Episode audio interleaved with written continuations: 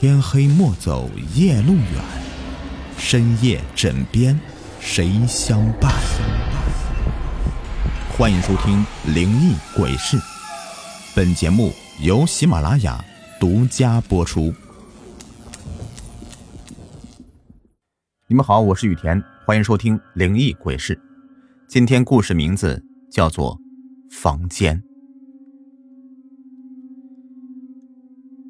有一件事儿，我一直憋在心里不敢说，可是不说我也觉得憋得慌。那是一年的春节期间，我一个人在外地工作，由于在工作上面做的并不顺利，我自己觉得没有颜面回家，于是找借口向家里表示自己不回去。尽管听到父母无奈的叹气声，自己的心里也十分难受，但我也是。无可奈何呀，只怪自己不争气啊。事实上呢，我是个女孩子，按照我父母的说法，我找个好人嫁了就行，自己不必操劳工作上的事情。但是我心里却不这么想，我希望我能通过自己的双手实现自己的梦想，这才是人生的意义。小丽也是这样一个女孩。她是我工作上的伙伴，和我趣味相投。不同的是，小丽却是个富二代，家里面是开工厂的，特别有钱。有时候啊，人比人真的会气死人。不过小丽却不是那种放荡不羁的有钱人，她就像是一个普通的现代女孩，喜欢交朋友，和我也是无话不说。我刚和小丽说了我春节不回家的计划。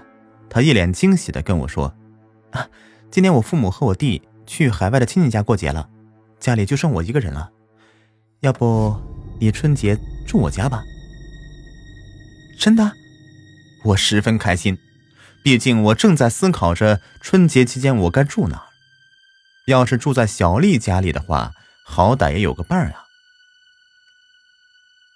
第二天，小丽带着我去她家。我简单收拾了点行李，拿在手里。刚到小丽家门口的时候，我就惊呆了，眼前是一栋特别洋气的欧式二层别墅，真心漂亮，我心里羡慕的不得了。小丽把我带进门，家里十分的宽敞，沙发一眼看去就知道十分的昂贵，其他家具啊也十分精致。小丽一眼就看出了我的心思，笑着邀请我到处参观。我们把第一层的房间全部都看过了，每一个房间都是精心设计的。我心里默默地计算着这些装修到底得花多少钱呢？然而，我发现我数都数不清楚。这二楼的格局和一楼的差不多。小丽依旧是带我参观了所有房间，看过一遍以后。我忽然瞥到这楼梯口旁边的房间，我就问小丽：“小丽，那个房间我好像还没看过呢。”小丽有一瞬间的犹豫，接着劝我说：“哎，那个房间啊是个杂物室，堆了一些乱七八糟的东西，很乱，没什么好看的。我们呢还是下楼吧。”我看到小丽的神色很不安，就似乎这房间里藏着什么不可告人的秘密。我开玩笑的说：“小丽，你别吊我胃口啊，一个房间而已，你至于那么紧张吗？” 不看就不看啊！小丽苦笑着拉着我下楼，走，我请你喝上好的茶。小丽和我不同的地方呢，就是她胆子太小了。我却是天生的女汉子，家里只剩下她一个人的时候，她就睡得十分的不安心，所以我来了以后，她就求我和她一起睡。这一晚，小丽拉着我一起睡，没过一会儿，她就打起了呼噜。平时啊，我是习惯一个人睡的，现在身旁多了一个人，让我很不习惯，一时半会儿还睡不着。尽管我闭着眼睛，可是满脑子里都想着那个房间的事情。那个房间里到底有什么呢？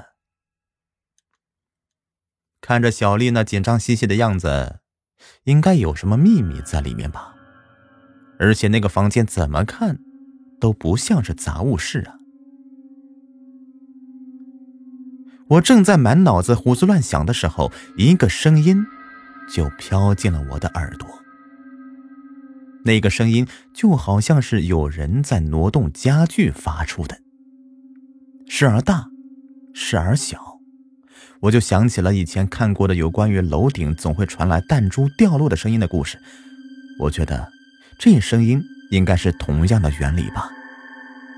毕竟这栋房子只有我们两个人。不可能还有人在挪动家具，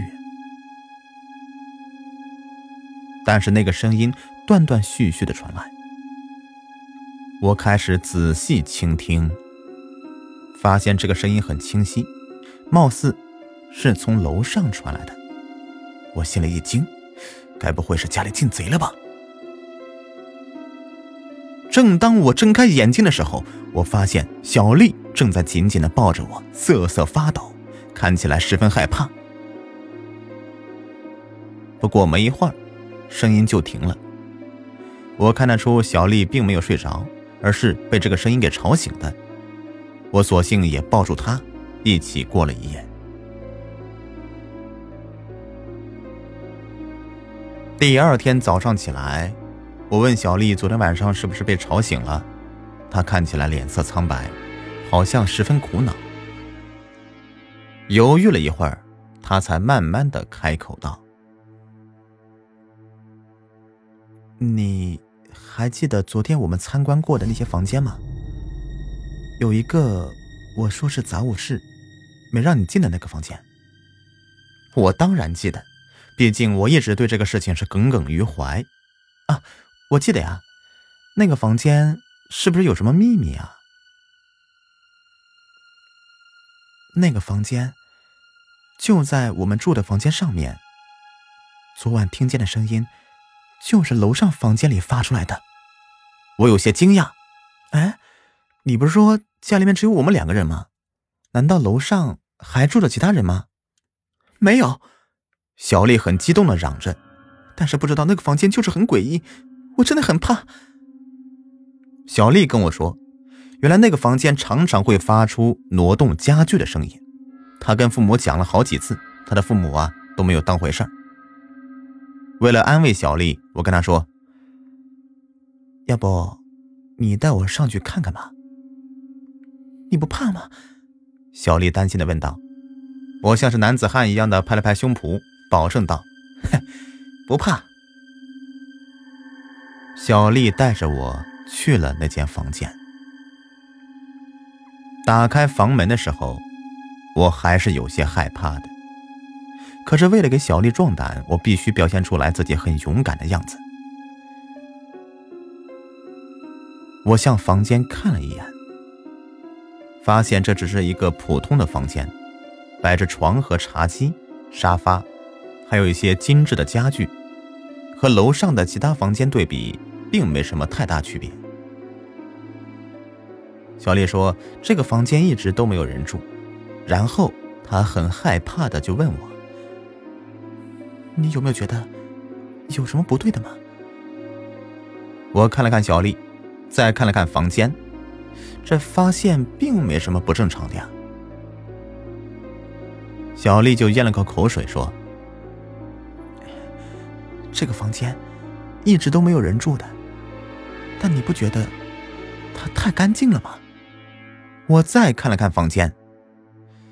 就发现这房间是真的一尘不染，就好像是有人经常打扫一样。我说：“会不会是你的父母经常在你不在的时候帮忙打扫啊？”但小丽坚决说：“绝对没有。”小丽跟我咬耳朵说：“不仅是如此，我发现我每次来这个房间，这个房间总会变样，变。”怎么变？就是，比如这沙发的位置变了，就好像这个房间一直有人住一样。小丽这么一说，让我起了一身的鸡皮疙瘩。这么说来，这房间确实挺邪乎的呀。但是我很好奇，这到底怎么回事于是我做了一个大胆的决定。我想，我以前都没有做过这么大胆的决定吧。我说：“我今晚在这房间住，我想看看是不是像你说的，这房间里有什么东西住着。”小丽猛地摇头，果断的拒绝了。我想起了我有台 DV，我跟小丽讲了我的想法，在房间角落里放一台 DV，开着录像功能，看看晚上会发生什么。那天晚上，我们都睡得很不安。我似乎还听到了楼上传来什么声音，可是为了不打草惊蛇，我一直默不作声。第二天，小丽是肿着眼睛摇醒我的，她看起来是一夜都没睡。我们迫不及待的就上楼取回了 DV。我拿起 DV 的时候，总觉得有什么不对的。一旁的小丽催着我打开录像。我打开录像，摁下了快进。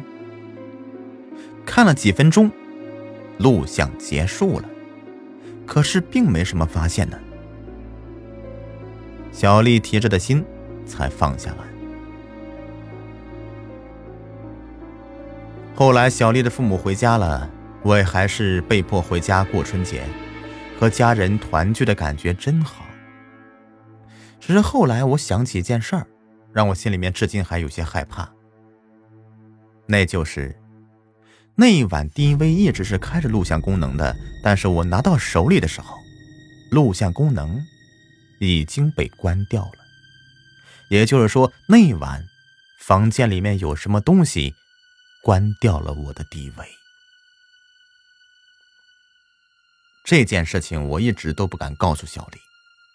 不过后来听说，那栋别墅之前的主人是个女子，后来患病死了。她生前就是住在那间房间里。或许，是他还把那个房间当成自己的家吧，所以迟迟的不肯离去。要不然，他也不会那么细心的去打扫那个房间。朋友们，本集已播完，喜欢听雨田讲故事，别忘了点击订阅关注啊！感谢各位了。